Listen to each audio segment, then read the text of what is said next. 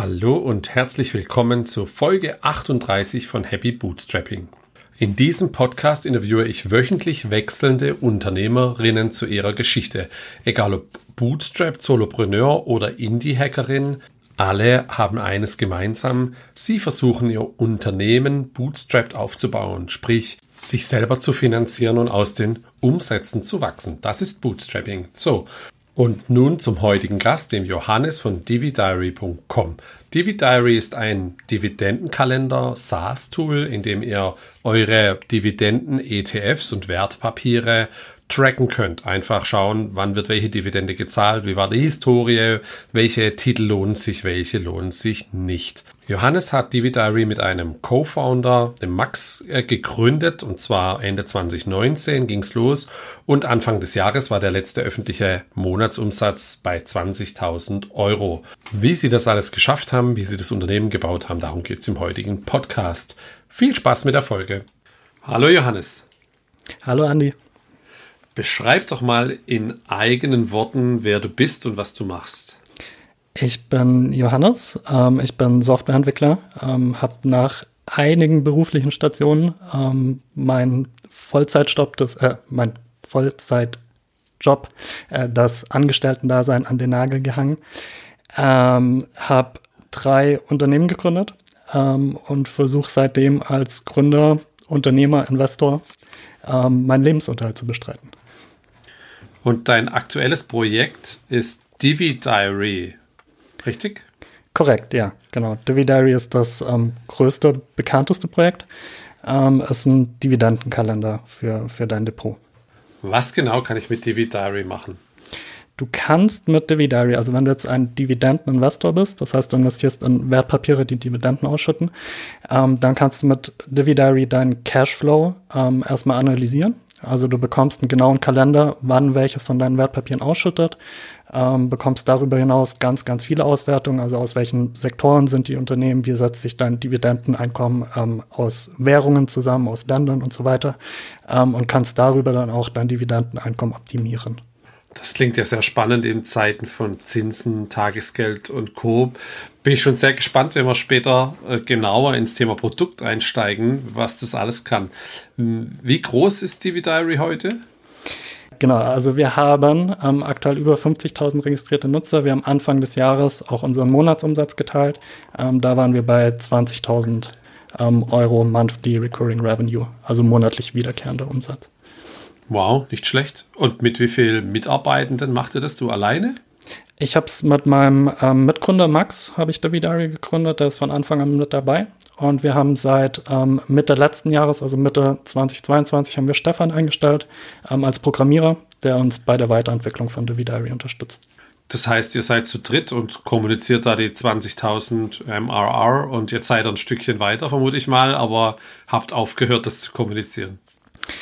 Wir behalten uns da ein bisschen bedeckt, was, äh, was solche Kennzahlen angeht. Ähm, die ehrliche Antwort ist aber auch, wir kommen gerade aus dem Sommerloch.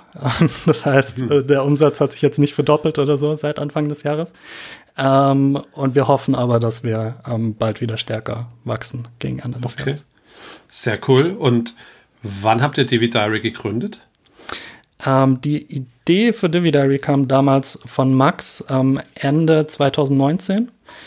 Ähm, wir haben dann vier Monate daran entwickelt ähm, und die erste Version, ich hatte es extra vor der Aufnahme nachgeschaut, also der erste User, ähm, der erste echte User hatten wir am 13. April 2020. Also das war quasi der offizielle Startschuss. Ähm, das heißt, er ist ein bisschen mehr wie drei Jahre alt. Exakt, ja. Das ist ja auch schon sehr cool.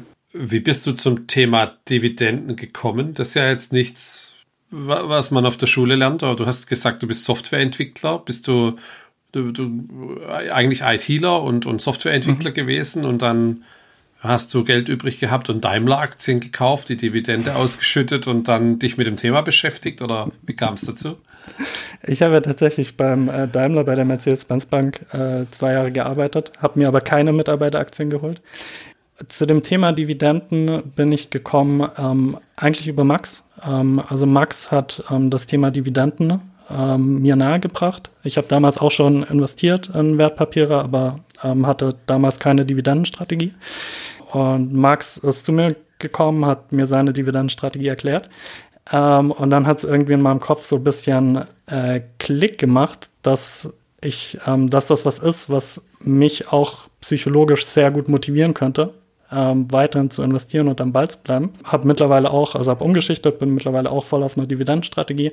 Und was mich daran motiviert, ist einfach dieser psychologische Faktor, regelmäßig Cashflow ähm, zu bekommen und dann frei entscheiden zu können, ähm, wie ich das Geld dann reinvestiere. Reinvestierst du das dann direkt wieder in andere Dividendentitel? Aktuell ja. Ähm, also aktuell wird es ähm, einfach wieder reinvestiert in die gleichen Div oder auch in andere, aber in Dividendentitel. Ähm, genau. Ja, spannend. Das wird mich später mal noch ein bisschen interessieren, wie da deine Strategie genau ist. Und du bist ursprünglich Softwareentwickler. Hast du das äh, studiert, dir selber beigebracht? Äh, wie kam es dazu? Beides, ja. Also ähm, ich, ich habe studiert, aber ich bin schon viel länger fasziniert von, von Software und auch Hardware. Ich hatte damals als, müsste 2003, 2004 gewesen sein, also Ende der Grundschule, als wir zu Hause Internet bekommen haben. Ähm, damals noch mit einem 56K-Modem und dann ähm, DSL über AOL als ich das erste Mal im Internet war, mich, mich hat das fasziniert. Also ich war direkt hooked. So, da sind Leute, die erstellen Webseiten, äh, die damals natürlich sehr, sehr äh, witzig aussahen aus heutiger Perspektive. Ähm, und ich wollte das auch. Also ich wollte unbedingt eine Webseite über mich im Internet haben. Hab dann so ein bisschen mit äh, Frontpage hieß es, glaube ich, damals noch, mittlerweile Dreamweaver, ähm, äh, mir meine eigene Website zusammengebaut, johannes.de.vu. Also damals hatte man ja immer noch diese .de.vu äh, Domains, äh, Subdomains. Und als ich dann wirklich, also nach, nach ewigem Rumprobieren, da eine Website live hatte, ähm, das war so ein faszinierendes Gefühl, so quasi aus dem Nichts was erschaffen zu haben. Und seitdem habe ich nicht mehr aufgehört mit dem Programmieren. Also ich habe dann mir so ein Buch geholt, das hieß damals Oder heißt immer noch so PHP und MySQL für Kids. Ähm, bin dann in die PHP-Entwicklung, also mehr ins Backend eingestiegen. Ähm, habe ganz viele Projekte gemacht, also wie gesagt, damals Ende, Ende der Grundschule, als das losging, also ganz, ganz viele peinliche Projekte, von denen ich froh bin, dass es da keine Spuren mehr von gibt. Ähm, genau, aber so ist es damals losgegangen. Und habe dann auch Wirtschaftsinformatik studiert im Bachelor, im IT-Management im Master, ähm, habe dann bei verschiedenen Softwareunternehmen gearbeitet, bis ich dann eben mit Max zusammen Dividary gegründet habe ähm, und jetzt seit diesem Jahr auch ähm, Vollzeit mich auf Dividary fokussieren kann. Sehr cool, da bin ich mal noch gespannt. Ich habe gesehen, du hast auch mal als Dozent für Webprogrammierung gearbeitet. Machst du es heute noch? Nee, ne? Äh, aktuell nicht. Ähm, ich habe an der DHBW Webprogrammierung ähm, unterrichtet und eine andere Vorlesung, die Open Source heißt, habe ich, glaube ich, vorletztes Jahr gemacht, bis letztes Jahr oder so. Genau, ak aktuell aber nicht mehr. Da, da fehlt mir gerade die Zeit, das zu machen. Hat aber okay. immer sehr viel Spaß gemacht. Also es war, wie gesagt, an der DHBW, Duale Hochschule. Ähm, und es macht sehr viel Spaß, mit, mit jungen Menschen in Kontakt zu kommen, die, die hungrig sind, die einfach Bock haben, was zu erreichen, was aufzubauen. Deswegen eigentlich sehr cool, aber aktuell fehlt mir da leider die Zeit, das auch noch zu machen. Okay. Und wie sieht denn euer Firmensetup dann heute aus? Ich habe gesehen, ähm, die Quergrad aus GmbH, die betreibt die Diary. Erstmal cooler Name. Danke. Ähm, ist, ja, ist ja Luft für mehr. Ist eine GmbH in Deutschland? Es ist eine GmbH in Deutschland. Ähm, da ist eine Holding GmbH drüber. Ähm, also jeder von uns, also Max hat eine Holding GmbH, ich habe eine Holding GmbH. Den Holding GmbHs gehört jeweils hälftig die Quergrad aus GmbH. Ähm, wir haben die GmbH damals, als wir die gegründet haben, war Dividary noch extrem klein. Also wir haben die GmbH gegründet, da hat Dividary noch gar keinen Umsatz gemacht.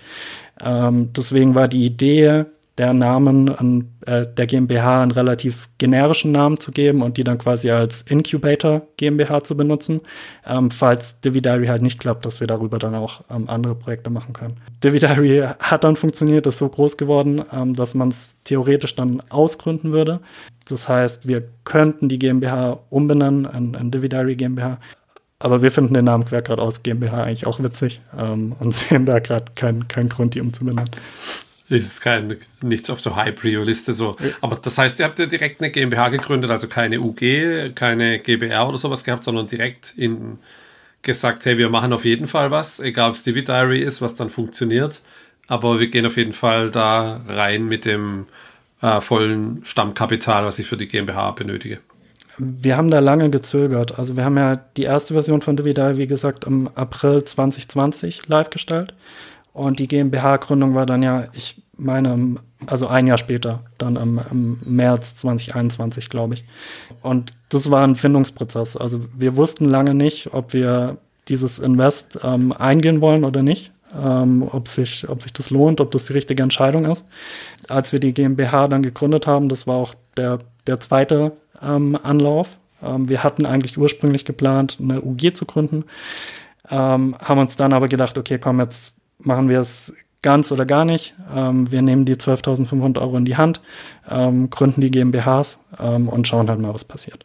Sehr cool. Also finde ich nicht schlecht. Und jetzt habt ihr noch einen, noch einen Mitarbeiter. Und ich glaube, der Max, der sitzt in Berlin, wenn ich es richtig gesehen habe. Ne? Ähm, seid ihr dann, dann seid ihr logischerweise eine komplett Remote-Firma. Wo, wo ist der dritte Mitarbeiter ansässig? Stefan sitzt auch in Stuttgart. Genau. Also Ach, ich sitze quasi zusammen mit Stefan. Also jeder von uns sitzt im Homeoffice, aber wir sind beide in Stuttgart ähm, und Max ist in Berlin. Genau. Okay, das heißt, ihr habt jetzt kein Büro dann in Stuttgart oder kein äh, ähm, Coworking Space, äh, in dem ihr euch fest zum Arbeiten trefft, sondern seid komplett remote organisiert. Komplett remote, ja. Ist wahrscheinlich zu dritt auch noch kein Problem.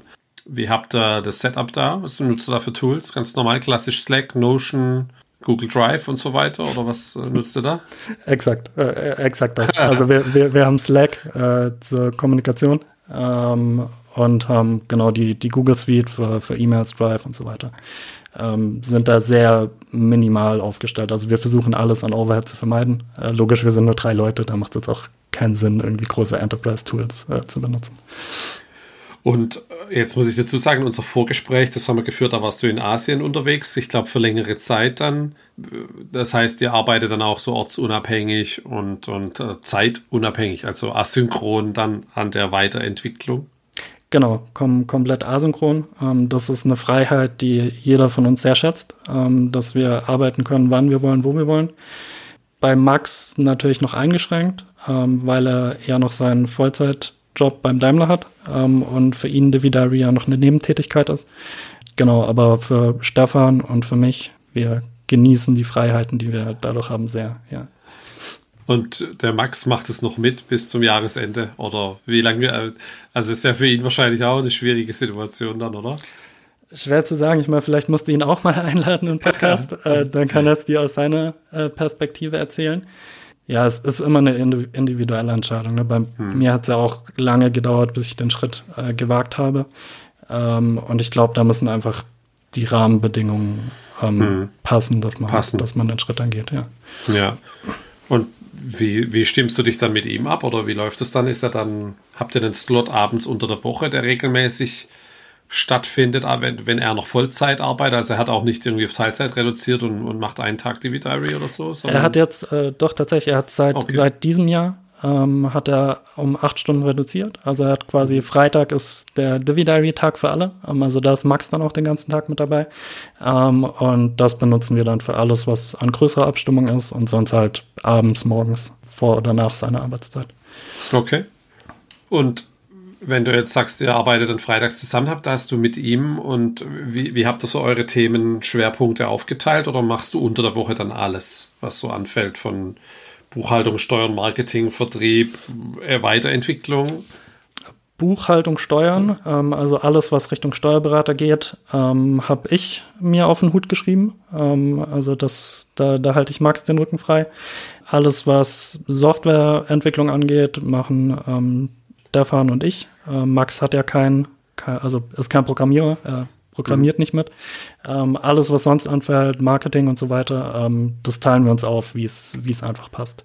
Wie es reinpasst. Mhm. Genau. Wobei gerade, also gerade das Thema Marketing, da ist Max gerade sehr aktiv, ähm, weil wir gerade versuchen, in Richtung Performance Marketing einzusteigen. Ähm, was Neues, also wir haben die letzten drei Jahre quasi gar kein Marketing gemacht für Diary, nur organisch gewachsen.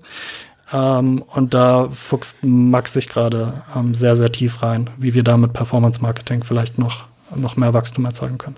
Ja, ich denke, da ist was drin, wenn er es noch gar nicht nutzt. Dann, also ich habe ein paar Fragen, aber zum Thema Marketing später, da passt es dann nochmal ganz gut rein. Und jetzt, wo wir noch, um das Thema abzuschließen, du selber, du bist jetzt, du hast gesagt, glaube ich, seit ähm, etwas mehr wie einem Jahr dann äh, Vollzeit bei dir wieder. Wie hast du das gemacht? Dann bist du auch erst auf Teilzeit runter und dann, und dann komplett raus oder hast du einen kompletten Cut gemacht und vorher dir was angespart, um das zu machen? Ich habe einen kompletten Cut gemacht. Also ich habe den letzten offiziellen Vollzeitjob, den ich hatte, der war bei Kraken, der Kryptobörse. Ähm, da hatte ich letztes Jahr gekündigt zu Ende Juni, glaube ich. Hatte, ich habe auch nicht lange bei Kraken gearbeitet. Also ich war drei Monate da, ähm, habe es mal ausprobiert, hat nicht gepasst. Aber die Bezahlung in den drei Monaten äh, war halt so gut, ähm, dass äh, das dann quasi bis Ende des Jahres gereicht hat. Ähm, das heißt, ich habe im Juni bei Kraken gekündigt, äh, konnte dann von den Ersparnissen aus den drei Monaten ähm, bis Ende des Jahres unsere Ausgaben, also von mir und meiner Familie decken.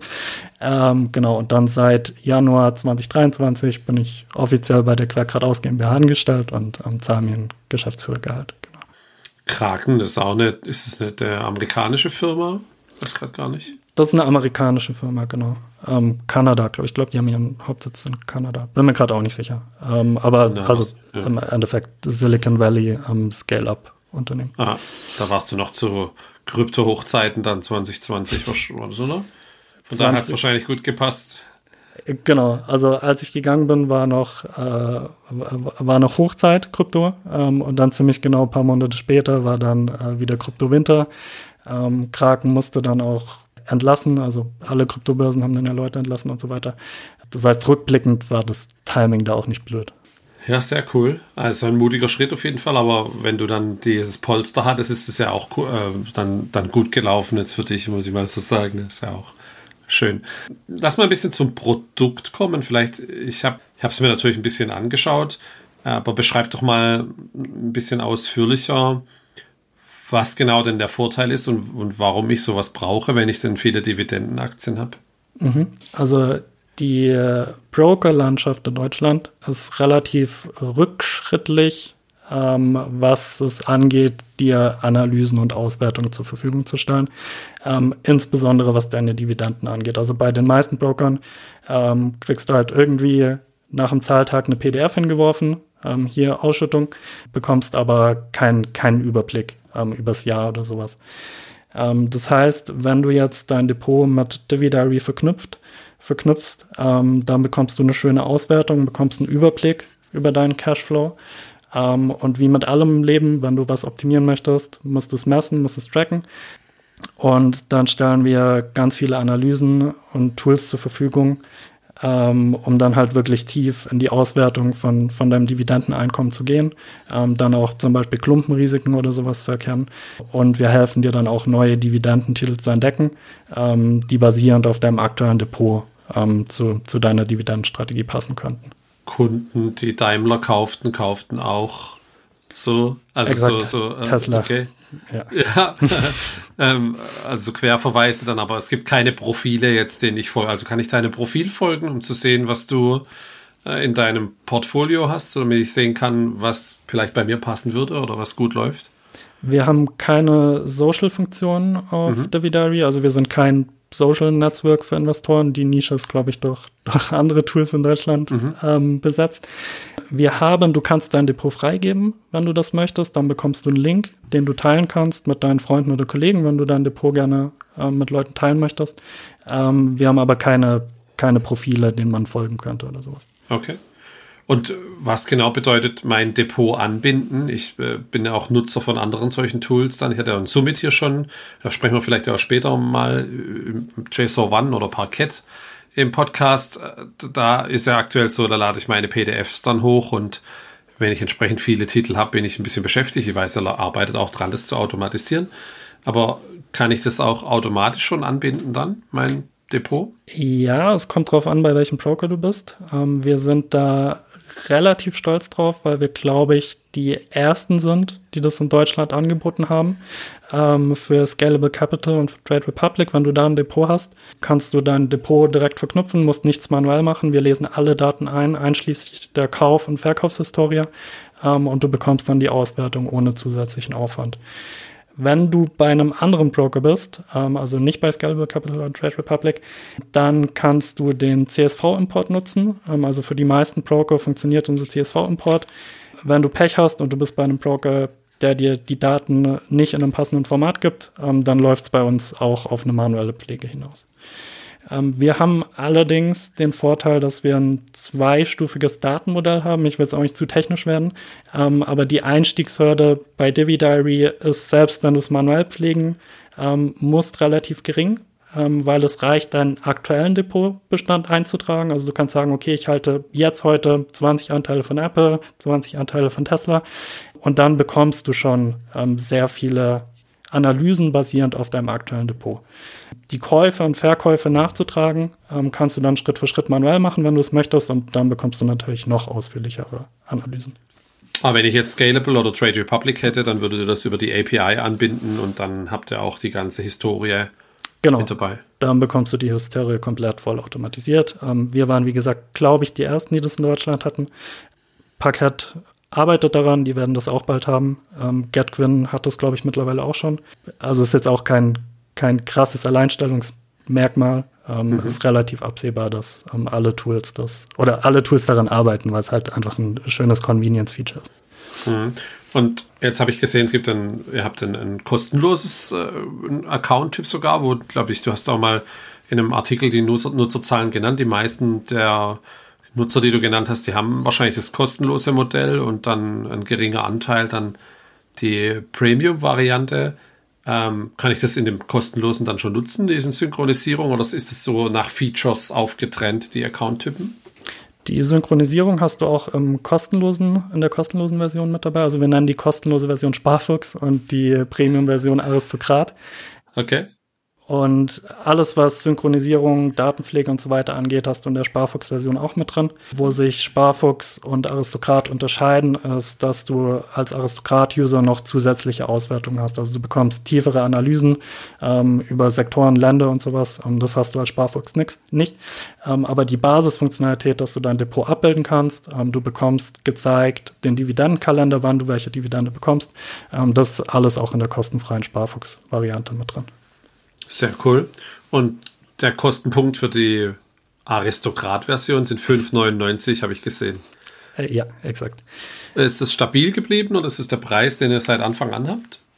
Den Preis haben wir zweimal angepasst. Ähm, wir haben damals, als wir die Aristokraten-Mitgliedschaften eingeführt haben, haben wir, sind wir mit 3 Euro pro Monat gestartet, hatten dann zwischendurch auf 5 Euro pro Monat ähm, angepasst und sind jetzt aktuell auf 5,99. Man muss dazu sagen, wir sind, glaube ich, zu günstig. Also wir gehören aktuell eher zu den günstigeren Tools.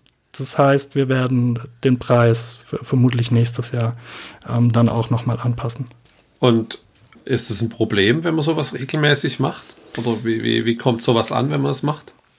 Also bei uns kam es bis jetzt, also wir hatten nie Probleme oder Beschwerden, was aber auch daran liegt, dass wir, wenn wir die Preise anpassen, nur für Neukunden anpassen. Das heißt, wenn du jetzt damals für drei Euro im Monat den Aristokraten-Account abgeschlossen hast, zahlst du immer noch drei Euro im Monat. Also wir haben noch nie wirklich eine Preiserhöhung für Bestandskunden gemacht, haben wir auch nicht geplant. Mhm. Ähm, und du hast eigentlich eher einen gegenteiligen Effekt, wenn du das ähm, so ankündigst. Also wenn du sagst, okay, passt mal auf, wir erhöhen jetzt zu Ende November, erhöhen wir die Preise für Neukunden.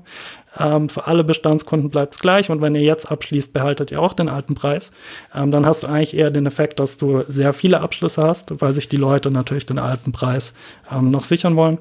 Ähm, und wir hatten bis jetzt eigentlich noch nie den Fall, dass wir dann gesehen haben, dass die Abschlüsse danach dann runtergegangen sind oder so. Die waren mindestens konstant, ähm, sind gefühlt eigentlich eher gewachsen.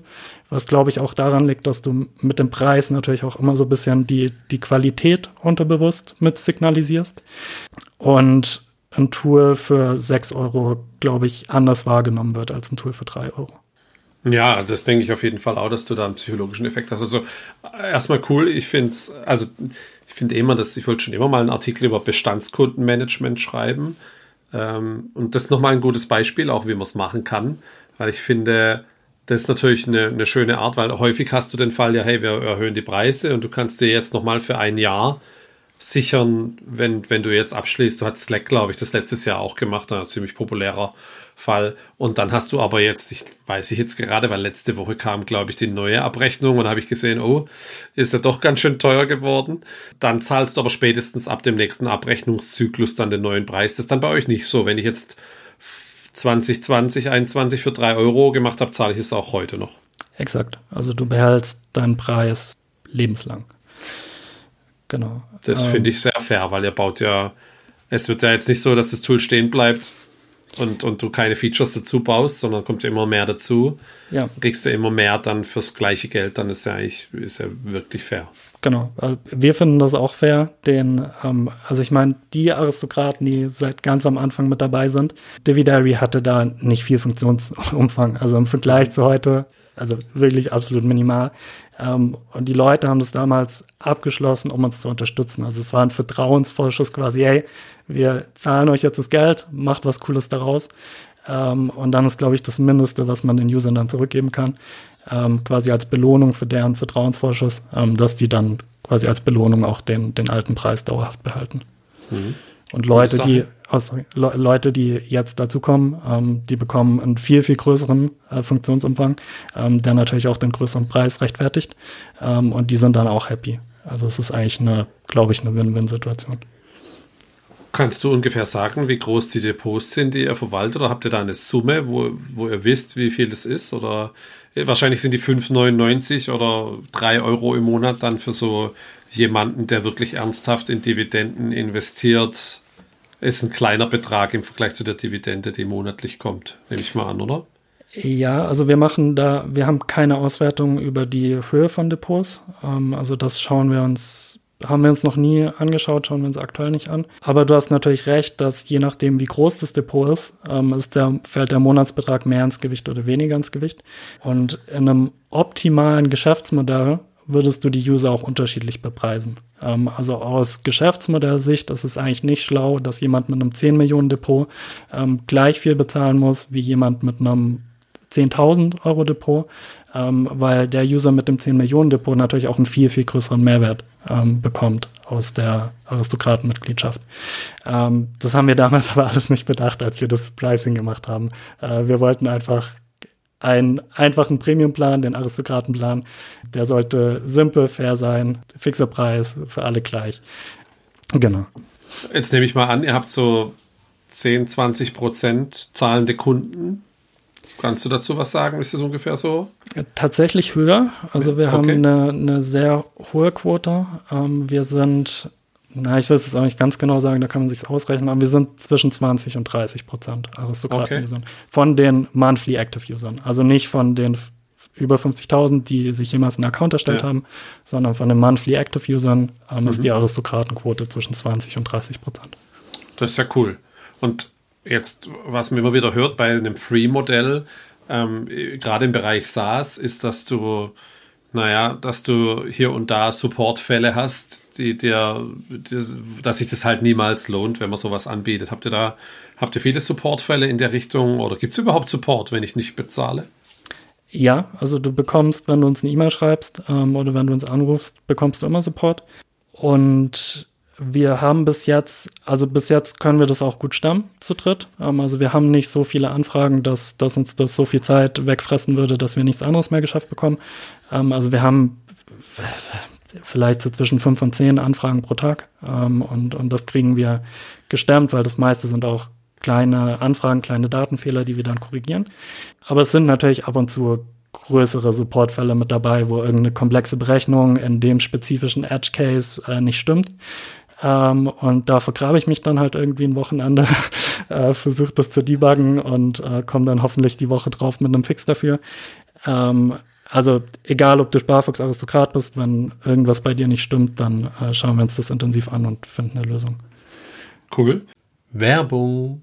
Passend zum Podcast sind wir bei WeManage ebenfalls bootstrapped. Als DevOps as a Service helfen wir dir beim reibungslosen und finanziell nachhaltigen Betrieb deines Shops, deiner SaaS-Applikation oder deines hochfrequentierten Blogs. Wir helfen dir hands-on, gerne via Slack und auf Wunsch auch 24 x 7. Unsere Kunden sind beispielsweise die Sneakers-Suchmaschine everysize.com oder crew.com, wo du Premium-Dienstleistungen rund um das Thema Hochzeit findest. Wir arbeiten aber auch gern mit Agenturen, die sich rein auf die Entwicklung konzentrieren wollen. Wir betreiben hierbei für dich Server, Infrastrukturen, deinen Cloud-Account, helfen dir bei Architekturherausforderungen, CDN-Problemen oder bauen für dich eine vernünftige Monitoring-Lösung auf. Wir versuchen immer ganzheitlich zu helfen, sodass du und vor allem deine User ein tolles Online-Erlebnis haben. Für Neukunden und Startups haben wir ein Sonderangebot und zwar gibt es die ersten vier Stunden gratis. Die erste Stunde ist dabei ein Kennenlerngespräch, wo wir dich und deine Herausforderungen kennenlernen und dann sind die ersten drei Stunden die Implementierung unserer Sites dann kostenlos. Schau gern auf we-manage.de slash startup vorbei und buch dir gleich dein Kennenlernslot. Wir freuen uns auf dich. Werbung Ende. Wir haben jetzt viel über Deutschland, Scalable, Trade Republic und sowas gesprochen. Ist denn Divi Diary aktuell auf den deutschen Markt beschränkt, auf Dach oder kann ich das auch international nutzen? Wir haben eine deutsche und eine englische Version. Ähm, die englische Version schon relativ lange. Ähm, und wir arbeiten aktuell an der spanischen Version, äh, weil wir witzigerweise sehr viele User aus Spanien äh, über die letzten Monate bekommen haben. Ähm, was glaube ich damit zusammenhängt, dass ähm, irgendwie spanische YouTuber und äh, sp spanische Twitter-User oder X-User quasi auf Dividary gestoßen sind und, und das promoted haben. Ähm, deswegen arbeiten wir aktuell an der spanischen Version. Ähm, also ja, Internationalisierung ist für uns ein Thema. Ähm, die große Herausforderung ist natürlich nicht die sprachliche Übersetzung an sich, ähm, sondern sich eben die Broker-Landschaft in den Ländern anzuschauen und dann für die größten Broker dann auch zumindest einen CSV-Import anzubieten. Was haben die Spanier da? El Toro oder ist da so? Nutzen die nicht auch Trade Republic und? Tatsächlich, also ähm, ja, Trade, Trade Republic auch. Es macht aber einen Unterschied, also ähm, wieder, ich will nicht zu technisch werden, wir haben diese automatische Anbindung von Trade Republic. Ähm, die funktioniert gut, wenn du ein deutscher User bist. Wenn du ein spanischer User bist, ähm, gibt es da Besonderheiten. Ähm, das heißt, auch da müssen wir den, ähm, den Import entsprechend anpassen, dass der dann auch für spanische äh, User funktioniert, italienische User. Ähm, alles in allem, wir haben aber 95 Prozent der User sind aus dem Dachraum, ähm, also absolut größte Nutzergruppe. Aber ja, wie gesagt, Spanien ist, ist gerade am Wachsen. Ähm, aus Italien haben wir ähm, einige User, ähm, was so die, die Märkte sind, ähm, wo wir dann auch versuchen werden, ähm, vielleicht ein paar kleinere Marketingaktionen oder sowas zu starten. Nice, also ist ja auch schon, schon cool, wenn man das mit der Nische Deutschland dann auf so eine Größe bringt. Ich habe im Artikel gelesen, dass du, du hattest da mal, wurdest da zitiert mit, äh, du hast den initialen Programmieraufwand unterschätzt, was so ein Dividendenkalender betrifft. Kannst du mal ein bisschen genauer erklären, wo da steckt der Teufel im Detail? Ist es die der Vielfalt, äh, jetzt hast du die Broker-Anbindung angesprochen, oder was genau ist die Herausforderung beim Thema Dividendenkalender dann? Die initiale Herausforderung ist, dass ähm, Dividendendaten in der Qualität und in dem Umfang ähm, wie du sie brauchst, wenn du einen Dividendenkalender anbieten möchtest, auf den sich die User auch verlassen können, ähm, quasi nicht verfügbar sind. Also es gibt nicht, du kannst nicht so, also du kannst schon zu Morningstar gehen und dir Dividendendaten einkaufen. Ähm, die sind dann für Unternehmen, die an der Nasdaq gelistet sind, auch relativ gut. Ähm, die Abdeckung für deutsche Unternehmen kannst du aber zum Beispiel schon kom komplett vergessen. Ähm, das heißt, überhaupt ähm, diese Datenbank an Dividendendaten aufzubauen, ähm, ist ein riesiger Aufwand, den wir unterschätzt haben. Ähm, in der Planung war das für uns gar kein Thema. Wir dachten halt auch, ja, wir fragen halt mal bei Morningstar oder wo auch immer, kaufen die Daten ein. Geht nicht. Ähm, also geht nicht in der Qualität, in der Abdeckung, die wir haben wollen. Ähm, das heißt, wir haben mittlerweile, also ohne Übertreibung, ich glaube, 200, 300 Datenquellen, die wir aggregieren ähm, zusammensammeln, ganz, ganz viel manueller Aufwand, ähm, den wir in die Datenpflege stecken. Ähm, und ich glaube, wir haben eine einzigartige Qualität an Dividendendaten, ähm, die du sonst nirgendwo bekommst aktuell. Ähm, was auch der Grund ist, warum wir die Dividendendaten ja auch an andere Tools ähm, als Business API weiterverkaufen, dass die die dann auch nutzen können und die anderen User dann auch von der Datenqualität profitieren können. Wie viel, also wenn ich jetzt ähm, eine Daimler-Aktie habe, die schütten einmal im Jahr aus, oder? Jedes ja. Quartal, ja. ich weiß gar nicht, einmal im Jahr. Ja. Wie viel vorher weiß man denn, wann und, und wie viel die genau ausschütten? Das wird doch erst bei der Jahreshauptversammlung, oder? Wie, wie genau funktioniert das? Deutsche Unternehmen sind da ein bisschen schwierig. Ähm, da wird, da, also bei, bei, deutschen Unternehmen wird ein Dividendenvorschlag ähm, gemacht auf der Hauptversammlung. Äh, nee, warte, das muss ich aufpassen. Ähm, wird der Vorschlag? Naja, bei deutschen Unternehmen passiert auf jeden Fall erst ein Dividendenvorschlag ähm, und der wird dann auf der Hauptversammlung abgenickt. Ähm, das heißt, bei deutschen Aktien ist es quasi so ein zweistufiger Prozess. Du hast relativ früh diesen Vorschlag, wie viel Dividende gezahlt werden soll. Ähm, und dann wird quasi erst auf der Hauptversammlung ähm, entschieden, ob das dann wirklich ausgezahlt wird oder nicht. Und dann wird es, glaube ich, auch schon zwei Tage nach der Hauptversammlung oder so ausgezahlt. Ähm, das heißt, bei deutschen Aktien weiß es relativ früh, aber nicht zu 100 Prozent. Bei amerikanischen Aktien kommt es auch ganz drauf an. Also es ist von Unternehmen zu Unternehmen unterschiedlich. Es gibt Unternehmen, die machen das ein paar Tage vor dem Ex-Tag. Es gibt für manche Unternehmen haben wir jetzt schon ähm, die Dividendendaten für komplett 2024. Ähm, es ist wirklich unterschiedlich. Ähm, insbesondere bei ETFs ist es sehr, sehr kurzfristig. Ähm, das liegt in der Natur der Sache. Wenn du jetzt einen ETF mit viel, also weltweit diversifizierten ETF hast, der weiß ja vorher auch nicht, wie viel er ausschütten wird. Der rechnet es halt kurz vor der Ausschüttung alles zusammen, kündigt es dann drei Tage vor dem Ex-Tag an oder so. Ähm, und dann weiß es halt eine Woche, zwei Wochen vor dem Zahltag. Und, und die Daten jetzt von dem ETF, die kaufst du dann direkt oder kriegst du die direkt vom, von Vanguard und, und, und Luxor und wie diese Anbieter von ETFs alle heißen? Oder gibt es da Anbieter wieder, die das aggregieren für euch? Die ETF-Daten bekommen wir direkt von den ETF-Anbietern. Also von, von für jeden ETF-Anbieter, den wir unterstützen, haben wir eine Datenanbindung ähm, und bekommen da die bestmöglichen Daten, die interessanterweise auch nicht immer korrekt sind. Also man sollte meinen, dass Vanguard immer die richtigen Daten auf ähm, quasi bereitstellt. Ähm, nee, da, da schleichen sich auch ab und zu Fehler ein. Und dann ist wahrscheinlich, ist dann der größte Aufwand dann tatsächlich, dass du die Datenqualität sicherstellst und, und überwachst, äh, dass die Synchronisierung und so weiter funktioniert? Ähm, also das war der größte initiale Aufwand. Ähm. Oder das ist ein konstanter Aufwand, den wir quasi jede, wo wir jede Woche mehr Gehirnschmalz reinstecken, ähm, um die Logik dahinter auch immer besser zu machen. Ähm, ich glaube, wir haben da mittlerweile ein Konstrukt an Algorithmen, ähm, was ganz gut funktioniert, was ganz gut entscheiden kann, welche Dividende vermutlich ähm, richtig ist und welche Dividende ein Datenfehler ist. Ähm, und der Algorithmus wird auch immer besser mit jeder manuellen Korrektur, ähm, die wir machen. Wir haben mittlerweile so viele User, dass wenn eine Dividende von mittelgroßes Unternehmen falsch ist, wir direkt eine E-Mail bekommen, hey, korrigiert das mal. Genau, also mittlerweile ist es ein Prozess, der sich eingespielt hat, der gut funktioniert. Ähm, initial war das ein riesiger Aufwand, aber der, der größte Aufwand jetzt aktuell sind ähm, die neuen Funktionen, die neuen Auswertungen, die wir bauen. Ähm, und natürlich auch die neuen Broker, äh, Broker-Anbindungen. Also wir haben Scalable Capital, Trade Republic, wir wollen natürlich die vollautomatisierte Anbindung auch noch für mehr Broker anbieten. Kannst du ein bisschen was zu eurem Technologie-Stack sagen? Jetzt, wo wir gerade bei technischen Themen sind, ist es vielleicht für den einen oder anderen interessant. Ähm, Full-Stack JavaScript. Ähm, also im Backend haben wir Fastify und im Frontend React. Mit ab und zu ein bisschen Python eingesprenkelt für die Machine Learning ähm, intensiven Be äh, ja, Algorithmenberechnungen, mhm. wo es halt für Python gute Bibliotheken gibt, die einem da viel Arbeit abnehmen.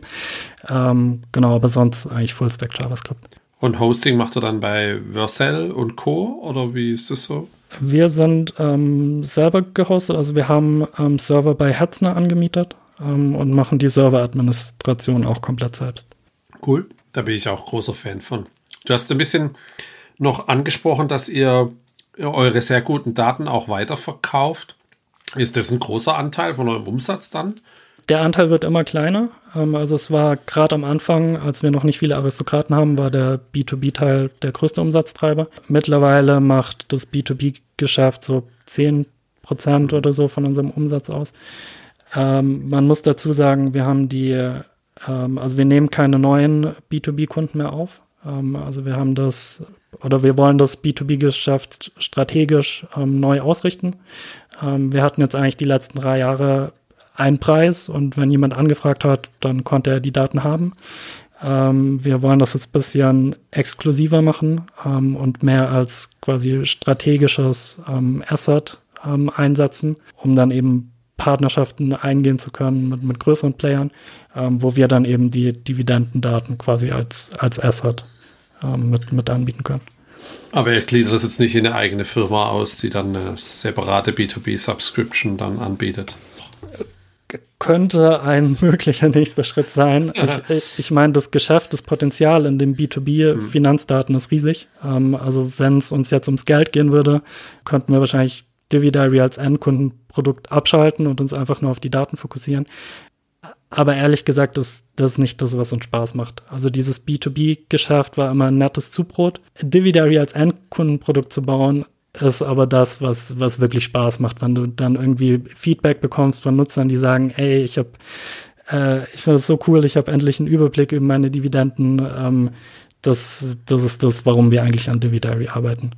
Weil B2C-Geschäft mehr Spaß macht oder gibt es noch weitere Gründe? Weil es mehr Spaß macht und ähm, dem entspricht, warum wir Dividary gestartet haben. Also wir haben es ja damals, Max und ich, äh, gegründet, weil wir es selber benutzen wollten. Also wir wollten für unsere eigenen Investments, äh, wollten wir gerne die Dividenden tracken und haben kein, kein passendes Tool gefunden. Ähm, haben das dann gebaut, wollten das anderen Usern zur Verfügung stellen. Ähm, und das ist das, was wir mit, mit Dividary machen, was uns antreibt. B2B ist, ja, ist ein guter zusätzlicher Umsatz, aber nichts, was, was uns irgendwie am Herzen liegt. Okay. Ja, cool. Dank für, vielen Dank für den Einblick. Ähm, lass uns mal ein bisschen über Marketing äh, und Vertrieb von eurem Tool sprechen. Jetzt haben wir schon ein bisschen über B2B gesprochen und B2C. Du hast, was mich erstaunt hat, gesagt, ihr seid jetzt die, die Jahre organisch gewachsen, ohne groß Marketing zu machen.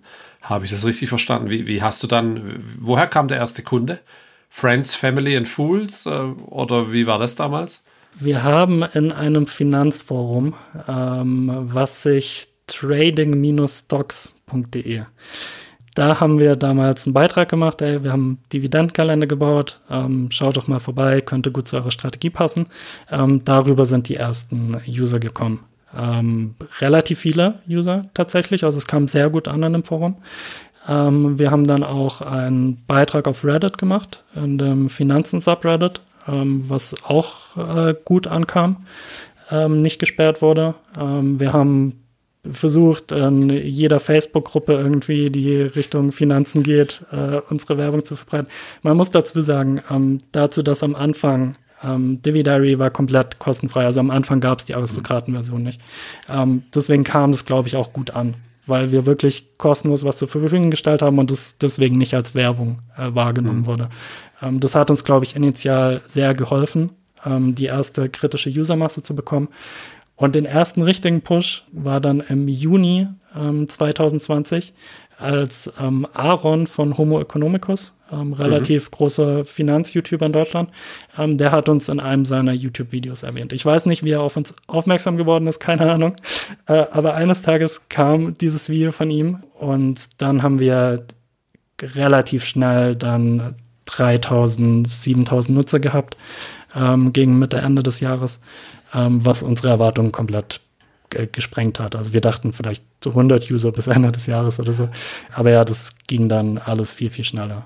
Ähm, genau, und seitdem, also wir haben sehr, sehr viel ähm, Support bekommen von äh, Finanzinfluencern auf Instagram und auf YouTube, ähm, die ohne irgendwas dafür haben zu wollen, uns einfach erwähnt haben ähm, in Videos auf Instagram, auf Twitter, wofür wir super dankbar sind. Ähm, also wir hätten die Leute damals nicht bezahlen können. Also es war ja komplett kostenfrei. Äh, mittlerweile haben wir auch ein Affiliate-System und haben auch allen angeboten, hey, ihr könnt euch in unserem Affiliate-System äh, anmelden und habt dann auch was davon, wenn ihr uns teilt.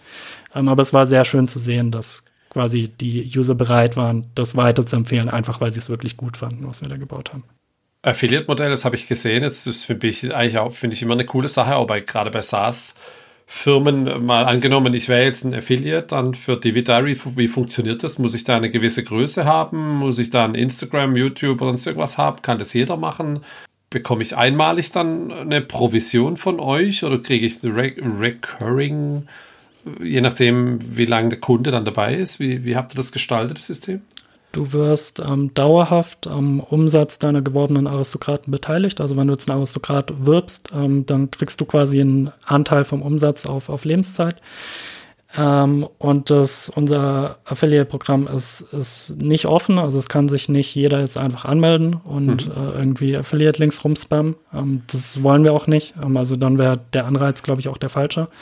Ähm, wir bieten das proaktiv Leuten an, wo wir sehen, okay, die empfehlen uns sowieso ähm, mhm. dass wir denen dann anbieten, hey, mach einfach so weiter und du bekommst sogar noch was vom Umsatz von deinen geworbenen Aristokraten. Ähm, oder die, also manche Leute kommen auch auf uns zu ähm, und fragen, hey, habt ihr ein Affiliate-System? Und dann schauen wir halt, ob es passt oder nicht.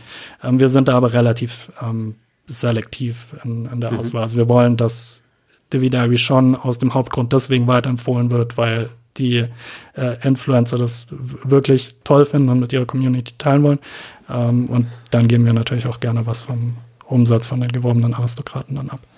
Sehr cool. Was macht es sonst alles noch so in Marketingrichtung? Ich habe gesehen, ihr macht auch Kooperationen dann. Ihr habt ja mit Parkett zum Beispiel eine Kooperation. Ähm, du hast jetzt die zwei, die zwei Broker angesprochen. Gibt es da, gibt's da auch irgendwelche Kooperationen, wo die sagen, hey, wenn ihr eure Dividenden vernünftig, das macht Trade Republic und Scalable sowas, die müssen ja so ein Feature eigentlich selber entwickeln wollen, oder? Sollte man meinen, ähm, haben sie bis jetzt noch nicht. Ähm, wir haben keine Kooperation mit Brokern. Ähm, wir machen Stand heute auch keine Werbung für Broker. Ähm, Dividary generell ist komplett werbefrei, egal ob du Sparfuchs bist oder Aristokrat. Ähm, wir haben eine Partnerschaft mit Parkett. Ähm, schon sehr, sehr früh sind wir die eingegangen. Ähm, also Dividary und Parkett ist ja relativ zeitgleich gestartet, damals Anfang 2020. Ähm, und wir hatten dann auch viel Kontakt mit Zoomit und ähm, Parkett nutzt zum Beispiel unsere Dividendendaten. Äh, wir verlinken uns gegenseitig. Ähm, solche Sachen. Ähm, genau. Sonst haben wir aber keine, keine Partnerschaften oder keine zusätzlichen mhm. Einkommensströme aus irgendwelchen Affiliate-Geschichten oder sowas. Was macht ihr sonst noch so im Marketingbereich? Jetzt tauchen ein paar Artikel auf, habe ich gesehen, so auch redaktionelle Inhalte, verlinke ich dann auch ein, zwei. Ist, ist, ist das was, wo ihr jetzt mehr aktiver werdet Richtung PR? Da so ein Podcast ist ja auch, aber gibt es noch andere Sachen, die ihr macht? Ja, wir genießen das eigentlich so ein bisschen unterm Radar zu fliegen. Ähm, ich glaube, es bringt auch viele Vorteile, ähm, wenn man jetzt nicht ähm, zu zu präsent ist überall. Ähm, aber ja, wir versuchen seit diesem Jahr auch ein bisschen was in Richtung PR zu machen. Ähm, du hast wahrscheinlich den Gründerszene-Artikel mhm. ähm, gelesen, was, glaube ich, der erste wirkliche Presseartikel über uns war, ähm, wo ich mit dem Daniel gesprochen hatte von Gründerszene, was auch sehr viel Spaß gemacht hat. Ähm, genau, und jetzt der Podcast. Aber mehr, also das sind quasi so die, die ersten Baby Steps. Ähm, je nachdem, wie das Feedback ist, ähm, wagen wir uns dann vielleicht mehr in die Öffentlichkeit oder ziehen uns wieder zurück. ja, genau. Hast du Interesse dran oder also was ich jetzt so in den letzten Folgen von einigen mitgenommen habe, die hier zu Gast waren, ist, dass ähm, sie überrascht waren, was ihnen ein eigenes Magazin, Blog bringt, wo sie ja Content schreiben, wie man das eigene Produkt zum Vorteil nutzen kann oder was es im generell äh, bringt. Habt ihr da, hast du da, ich habe gesehen, ihr habt einen Blog, wo ihr als Artikel teilt dann so neue Features und so weiter. Aber wollt ihr dort noch mehr machen, dann Richtung, Richtung SEO auch? Ähm, SEO ist ein großes Thema. Also der meiste Traffic, ähm, der oder also Google, organischer Google Traffic ähm, ist ein sehr großer Traffic-Treiber bei uns. Ähm, das heißt, Google rankt uns relativ gut, ähm, obwohl wir da jetzt eigentlich nichts irgendwie optimiert haben daraufhin. Sollten wir aber tun. Ähm, also das ist ein, ein großes To-Do bei uns, die Seiten zu, zu SEO optimieren, dann auch unter, neue Unterseiten zu erstellen, die SEO optimiert sind. Ähm, also da liegt aktuell, glaube ich, sehr viel Potenzial, was man, was man abschöpfen könnte. Klar, man könnte jetzt äh, Content ähm, erzeugen zum, zum Thema Dividenden. Also was ist, was bedeutet die Dividendenrendite, wie berechnet man die und so weiter. Ähm, ist aber auch wieder so ein Thema, wo wir jetzt, also klar macht es Sinn, das zu machen aus, aus Business-Sicht.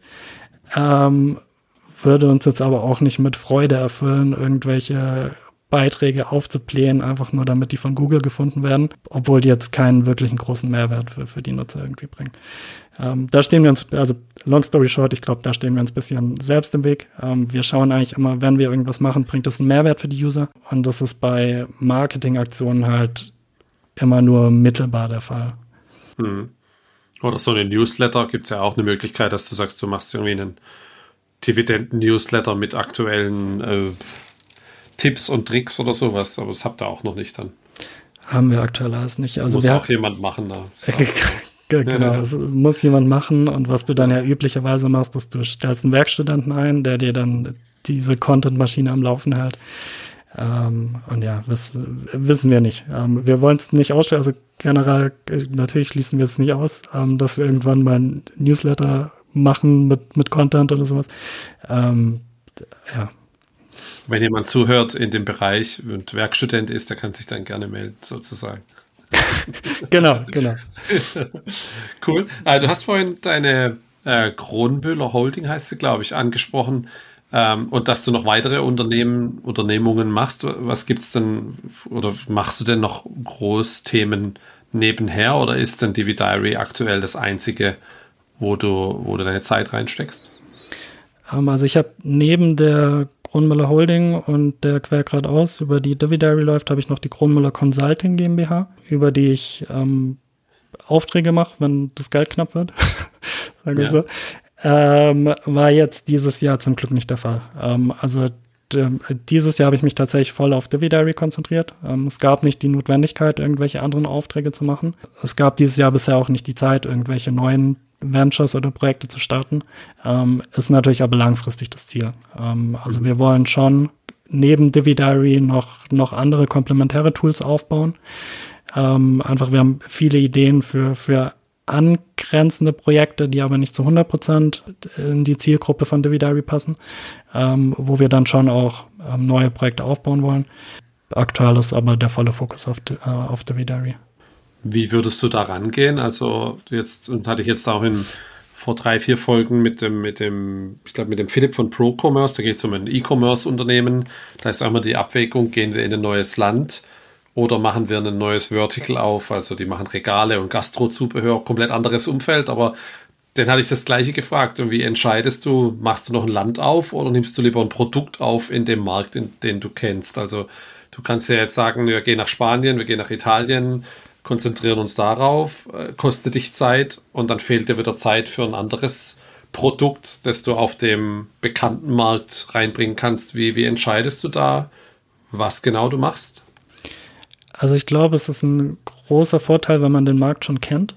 Ähm, also ich glaube, wenn man eine gute Idee von Vertical hat, ähm, was man in den gleichen Markt bringen kann, würde ich vermutlich eher das präferieren. In einen neuen Markt einzutreten, ist, ist super aufwendig, ist ein großes initiales Investment. Ähm, ich, ich glaube, es ist eine Frage der Risikobereitschaft, ähm, was, man, was man da eher auswählt.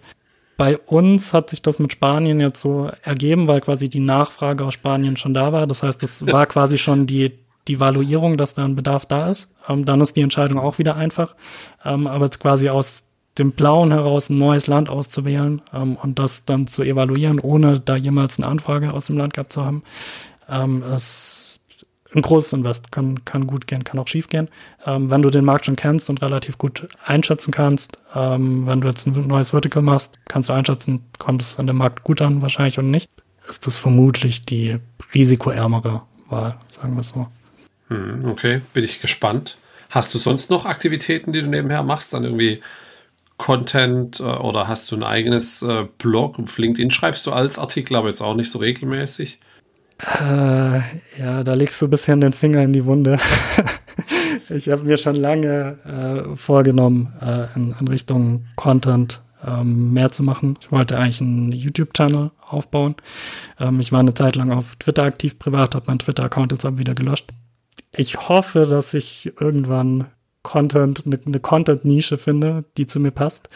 Das ist aber noch ein großer Suchprozess. Ähm, also ich, ich, ich würde gern ähm, Richtung Content was machen. Ähm, ist aber sehr, sehr schwierig, da was Passendes zu finden. Vielleicht kannst du ja über deine Dividendenstrategie berichten dann.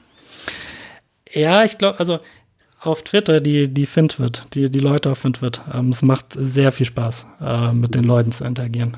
Heißt aber auch, dass die Nische auch schon gut besetzt. Also da sind schon sehr schlaue Leute, die über die, ihre Dividendenstrategie berichten. Ähm, ob ich da jetzt noch mit meiner privaten Dividendenstrategie so einen Mehrwert bringen kann, äh, weiß ich ehrlich gesagt nicht. Ja, du, äh, da habe ich jetzt, wenn ich jetzt angenommen, ich hätte jetzt heute 10.000 äh, Euro übrig und würde jetzt sagen, okay, ich mache hier 4% Tagesgeld, was ja teilweise gerade gibt, oder 3%, äh, würdest du das empfehlen? Oder wenn du jetzt sagst, geh lieber in Dividendentitel, wie würdest du da vorgehen und recherchieren dann? Oh, das hängt von so vielen Faktoren ab. Also ich meine, was für dich persönlich jetzt in dem Moment die richtige Anlageklasse ist. Ähm, lässt sich nur sagen, wenn man deine komplette Lebenssituation mhm. kennt. Ähm, also da bin ich sehr vorsichtig, jetzt irgendwelche pauschalen Empfehlungen zu machen. Ähm, was man natürlich schon sieht, ist, dass ähm, Anleihen als Anlageklasse gerade wieder für viele Leute attraktiv geworden sind. Ähm, wir sehen das auch bei den Feature-Wünschen, die wir für Dividary bekommen. Also sehr viel geht in Richtung Anleihen, was quasi in den letzten drei Jahren fast gar kein Thema war.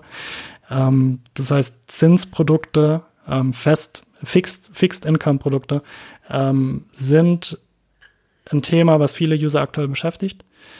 Ähm, ob das empfehlenswert ist, hängt, wie gesagt, von der individuellen Lebenssituation ab. Ich persönlich habe an meiner Anlagestrategie nichts geändert. Also ich fahre weiterhin ähm, eine Dividendenstrategie. Ich verstehe aber auch Leute, die jetzt ähm, in Anlagen umschichten oder Anlagen als, als zusätzliche Assetklasse mit aufnehmen. Und hast du selber dann mehr ETFs, die Dividenden, also High Dividend ETF und solche Sachen gibt es ja? Oder bist du dann auf Einzeltitel optimiert, die einen hohen Dividenden-Output geben? Oder mischst du das dann auch? Ich bin komplett in ETFs investiert. Ähm, also mein Depot sieht tatsächlich relativ langweilig aus. Also halt die klassischen Dividenden-ETFs, die man so kennt. Äh, Max ist da ein bisschen spannender unterwegs. Ähm, also der sucht sich ähm, Unternehmen bewusst aus, also macht auch Unternehmensanalyse, wählt dann seine Dividendentitel. also falls du ihn mal im Podcast ähm, mhm. einlädst, frag ihn auf jeden Fall danach, der kann da mehr zu erzählen. Mache ich dann zum ersten Vertical oder wenn er dann raus ist, dann auch mache ich auf jeden Fall gern. Ja. Schöne Grüße. Ja. Äh, Thema Bootstrapping mal allgemein. Jetzt äh, hast du ja da ja so ein, so ein, oder ihr habt zusammen verkörpert ein bisschen beide Welten. Ne? Der Max mit seiner Vollzeitanstellung jetzt einen Tag reduziert, geht so langsam raus. Du hast den harten Cut gemacht. Würdest du das genauso wieder machen mit dem Wissen, das du jetzt heute hast über die letzten zwei, drei, vier Jahre? Absolut. Also es gibt äh, für mich, glaube ich, keinen Weg mehr zurück. Ähm, also ich glaube, wenn man einmal diesen Cut gemacht hat ähm, und gesehen hat, dass es funktioniert, ähm, beziehungsweise also was einen ja auffällt, sind ja so irrationale Ängste ähm, irgendwie. Und dann macht man den Cut und dann merkt man, ach ja, diese ganzen irrationalen Ängste, ähm, die bewahrheiten sich ja gar nicht. Ich stehe nicht plötzlich morgen auf der Straße. So, äh, egal was passiert. Ähm, und wenn man das einmal gesehen hat, ähm, wie sich das anfühlt, wirklich komplett eigenständig zu sein, ähm, von, von seinem eigenen Unternehmen leben zu können, ähm, dann ist das, glaube ich, ein Gefühl, was man, was man nicht mehr aufgibt. Also ja, ich würde es jederzeit wieder machen. Ähm, ich würde es auch viel früher machen. Also ich habe das ja auch lange vor mir hergeschoben, bis ich den Schritt gewagt habe. Ähm, ist auch eine Frage vom Umfeld. Ne? Ich hatte, ähm, wenn du niemanden in deinem Umfeld hast, ähm, der diesen Schritt geht, ist es super schwer, diesen Schritt zu gehen. Und ich bin sehr dankbar, dass es da gerade dich zum Beispiel mit deinem Podcast gibt, dass es den Zoomit gibt, der ähm, da sehr viel geteilt hat, ähm, weil man dann einfach sieht, okay, das, das geht, dieser Lebensentwurf kann funktionieren und dann ist es auch viel einfacher, den Schritt selber zu machen. Was sind für dich so die die Vorteile dann von dem Modell, wenn du jetzt so zurückblickst auf das, was du erlebt hast? Also ich meine, wir haben schon angesprochen, du warst längere Zeit in Asien. Hast du, machst du sowas regelmäßig dann? Es ist der Plan. Ähm, also wir haben unsere Wohnung zu Ende Oktober gekündigt. Ähm, das heißt, wir lösen unser oder haben unsere Wohnung in Deutschland aufgelöst, ähm, wollen dann die Welt bereisen, schauen, wo es uns gut gefällt. Und ja, halt, also du hast halt diese ähm, örtliche Flexibilität, du hast die zeitliche Flexibilität. Das ist wunderschön. Wir probieren, ähm, das, die voll auszukosten. Und ja, schauen, schau mal. Ich kann in einem Jahr dann wahrscheinlich mehr berichten. Du hast ja auch Nachwuchs und deine Frau hat die, äh, ist, äh, kann die Content machen vielleicht? Oder was macht die denn? Kann die auch ortsunabhängig arbeiten? Ja, also ich, aktuell ist sie in Elternzeit ne, und okay. hat jetzt auch die Elternzeit nochmal um ein Jahr verlängert ähm, und ist gerade ein bisschen dabei, ins Content-Business einzusteigen ähm, auf Instagram. Mal schauen, wie sich das entwickelt, ja. Aber das äh, ist wahrscheinlich, dass es bei ihr klappt, ist wahrscheinlich realistischer, als dass es bei mir klappt. geht es aber in die, also ist es thematisch was anderes wie das, was du machst, oder ist es, geht es in die gleiche Richtung? Komplett anders. Ähm, also gar nicht in Richtung Finanzen. Ähm, bei ihr geht es eher um äh, Lifestyle, ähm, Reisen, Familie, ähm, diese Themen. Okay. Sehr schön. Was waren für dich jetzt so die Höhen und Tiefen? Wenn du jetzt so, gibt es irgendwelche Momente, wo du jetzt in den letzten Jahren kurz davor warst, alles, alles hinzuschmeißen, wo du sagst, naja, ich gehe wieder zurück in die Festanstellung, da war alles einfacher. Gab es solche Momente? Es gibt sehr viele, sehr viele Höhen und Tiefen, wenn man bootstrappt. Ich glaube, es hilft, zu zweit zu sein. Ähm, also es gab Momente, wo ich, also wenn ich alleine gewesen wäre, hätte ich Divi Diary ziemlich sicher schon an, an bestimmten Punkten aufgegeben, weil ich es alleine nicht mehr nicht mehr gekonnt hätte. Ähm, so, und da hat es geholfen, dass Max mit dabei war, ähm, der dann halt zu dem Zeitpunkt aus irgendeinem Grund gerade super gehypt war und wusste, ja komm, wir ziehen jetzt durch und nächsten Monat kommen nochmal 5000 User, keine Ahnung. Ähm, und so pusht man sich dann gegenseitig ähm, so aus den Tiefs so ein bisschen raus, das hilft. Highlights, ich meine, die, die, diese ersten Milestones so zu sehen, okay, da sind User, die bezahlen dafür, was wir gebaut haben. Also allein so wirklich dieser erste User, der für dein Produkt bezahlt. Äh, das war ein wunderschönes Gefühl. Ähm, und dann natürlich die Milestones, wenn du dann sagst, okay, du hast jetzt 1000 Euro Monatsumsatz, auch super geil, du hast 5000 Euro Monatsumsatz, auch super geil. Das flacht aber ab. Ähm, also alles, was so diese finanziellen Milestones angeht, das, das nutzt sich ab. Ähm, am Anfang findest du das toll, wenn jeden Tag, jede Stunde eine äh, Notification von Stripe kommt. Ähm, spätestens drei Tage später schaltest du die Notifications ab, weil es halt nicht, nicht mehr dieses Glücksgefühl gibt. Ähm, was aber bleibt, ist, und das ist immer noch ein Highlight, wenn ein User uns eine E-Mail schreibt, der jetzt keinen Support will, der gar kein Anliegen hat, einfach nur das einzige Anliegen, uns zu sagen, wie geil er Divi Diary findet. Mhm. So, immer wenn das passiert, das ist eigentlich so das Highlight der Woche, so im, im gesamten Team. Da weißt du auch, wofür du es machst dann. Genau, da ich, ja. finde ich einen spannenden Take mit dem, dass du zu zweit bist und dich, du, du darf halt die, dieses, der Tiefpunkt, den dürfen beide nicht gleichzeitig haben, das ist wahrscheinlich ziemlich unwahrscheinlich. Äh, passiert vielleicht aber auch mal. Aber ich glaube, das hilft natürlich, wenn du dann dich gegenseitig ähm, motivieren kannst und ja, wenn man mal schlecht drauf ist, krank ist oder so, der Kollege, Kollegin das abfangen kann. Ja, und was natürlich, also ich meine, Highlights, als wir äh, Stefan einstellen konnten, also quasi unseren ersten Mitarbeiter, den wir ja eingestellt haben, bevor wir uns selber jemals überhaupt irgendwas bezahlt hätten. Ähm, das war ein Highlight, dann hat sich quasi so wirklich real angefühlt. Okay, da, da ist jetzt jemand, der jetzt lebt von Divi Diary. Genau, ja, jetzt, ja. jetzt ist es wirklich eine Firma, genau, mit Mitarbeitern. Ähm, das war natürlich äh, auch ein äh, sehr schönes Highlight. Tiefpunkte, ja, super viel. Es gibt immer Rückschläge. Ähm, ich meine, was zum Beispiel ein kleiner Rückschlag war es, wir haben versucht, ähm, Divi Diary als Wortmarke anzumelden. Das ist ein Prozess, der Geld und Zeit kostet und es hat am Ende nicht geklappt. Und bei solchen Sachen bist du dann halt niedergeschlagen. Aber es passiert halt ständig. Also es funktioniert nicht alles, ähm, was, was, was wir angehen, was wir uns überlegen. Und ich glaube, so ein kleiner Trick ist halt, sich da immer nicht zum Sklaven von irgendeiner Idee zu machen, sondern halt äh, flexibel zu bleiben. Also wir hatten jetzt halt, zum, wir wollten diese Marke anmelden, hat halt nicht geklappt, so abhaken, nächstes Projekt. So. Ähm, und das nächste Projekt klappt dafür viel, viel besser, als, als wir es uns erwartet haben. Ja, das ist immer das Spannende dran. Die Dinge, die, mit denen man nicht rechnet, die passieren dann auf einmal unverhofft und Dinge, wo man denkt, naja, das ist so eine Wortmarke anzumelden, ist halt einfach der Prozess, den man einhalten muss und dann klappt es schon und dann klappt, warum klappt sowas nicht? Ist doch jetzt kein, kein Name, wo schon, es schon mal gibt, oder? Ähm, also die Begründung war, dass Divi Diary nicht unterscheidungskräftig genug ist, ähm, weil Divi ist ja quasi Slang für Dividende, Diary halt Tagebuch ähm, und dass das alleine halt nicht äh, zu generisch ist ähm, und deswegen eine Marke nicht begründen kann. Wir haben da jetzt also wir hätten Einspruch dagegen einlegen können und halt noch mehr Anwälte bezahlen können und dann ist man irgendwann aber auch froh, wenn man das Thema abhaken kann, weil die Marke für uns jetzt ja auch nicht, äh, nicht wichtig war oder notwendig. Ähm, es wäre halt auch ein schöner Meilenstein gewesen zu sehen, okay, Divi Diary ist jetzt auch so als, als Marke angemeldet.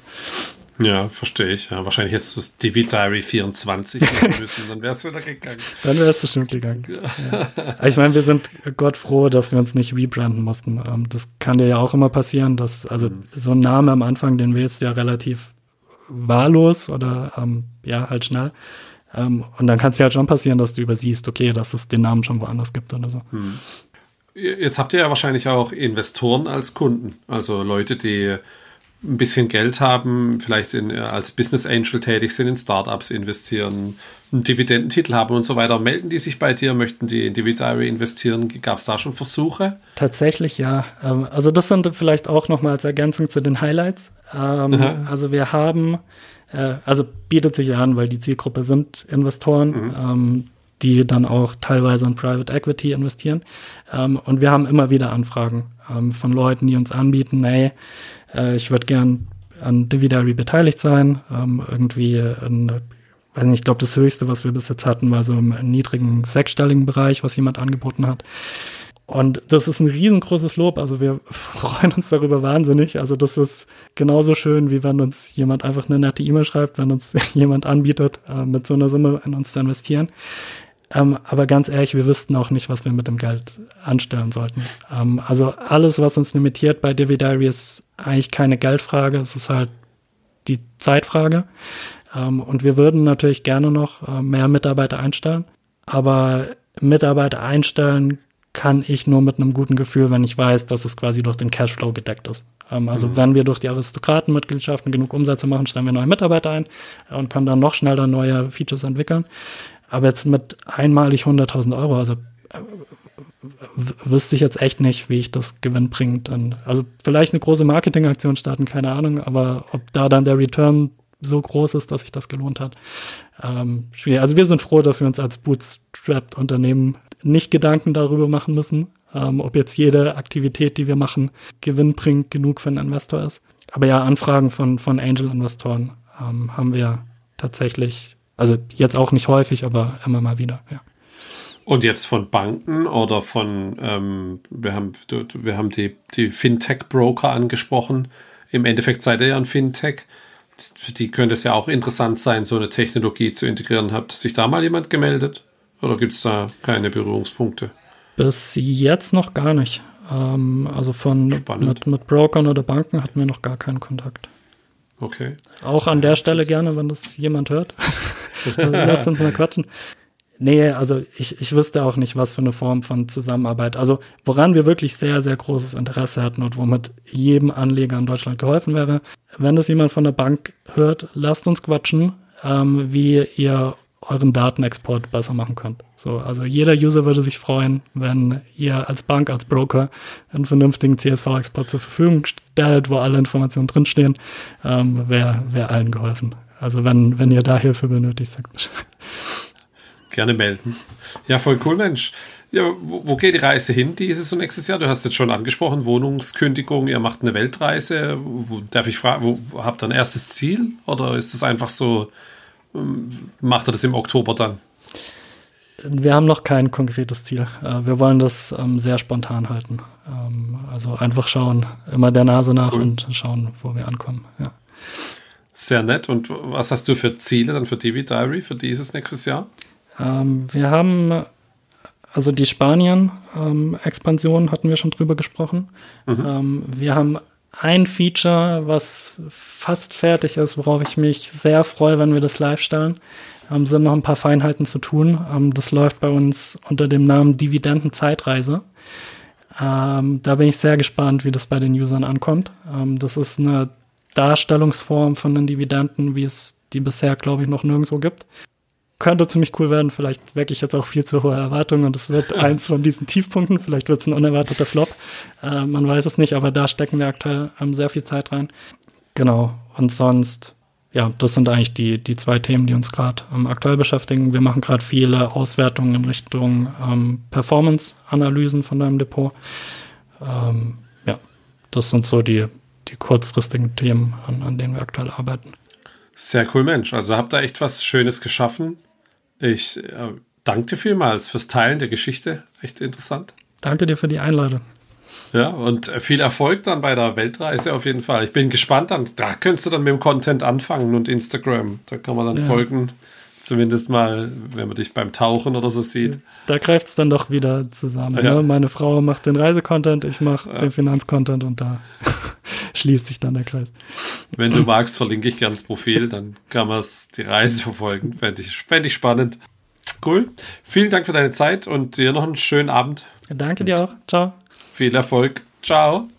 Ja, und das war auch schon wieder Folge 38 von Happy Bootstrapping. Schick mir gerne dein Feedback per Mail an hallo at happy-bootstrapping.de. Schick mir gerne auch Gästevorschläge dahin.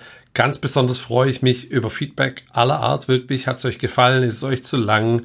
Habt ihr irgendwelche Fragen jetzt in den Johannes? Schickt mir einfach eine kurze Mail, freue mich über alles, was ankommt. Auch freuen tue ich mich natürlich über Weiterempfehlungen und Bewertungen vom Podcast. Vielen Dank. In der nächsten Woche spreche ich mit Heiko Kreider von DigiNights. Heiko kenne ich seit ja knapp oder etwas über 20 Jahren, also schon ein halbes Leben. Trotzdem habe ich versucht, das Ganze so zu führen, als würde ich alles nicht kennen. Ich glaube, das ist auch ganz gut gelungen. DigiNights ist ein Ticketsystem. Früher war es ein Nightlife-Portal mit Partypicks und ja, heute können Veranstalter darüber Tickets verkaufen und es ist wirklich eine coole Geschichte, was er da geschafft hat. Seid schon gespannt. Jetzt geht's los mit den Family and Friends Wochen. Danach kommt dann nämlich auch noch eine Geschichte und da freue ich mich auch schon ganz besonders drauf. Also freue mich, wenn du wieder dabei bist und schick mir gerne Feedback. Bis nächste Woche. Ciao.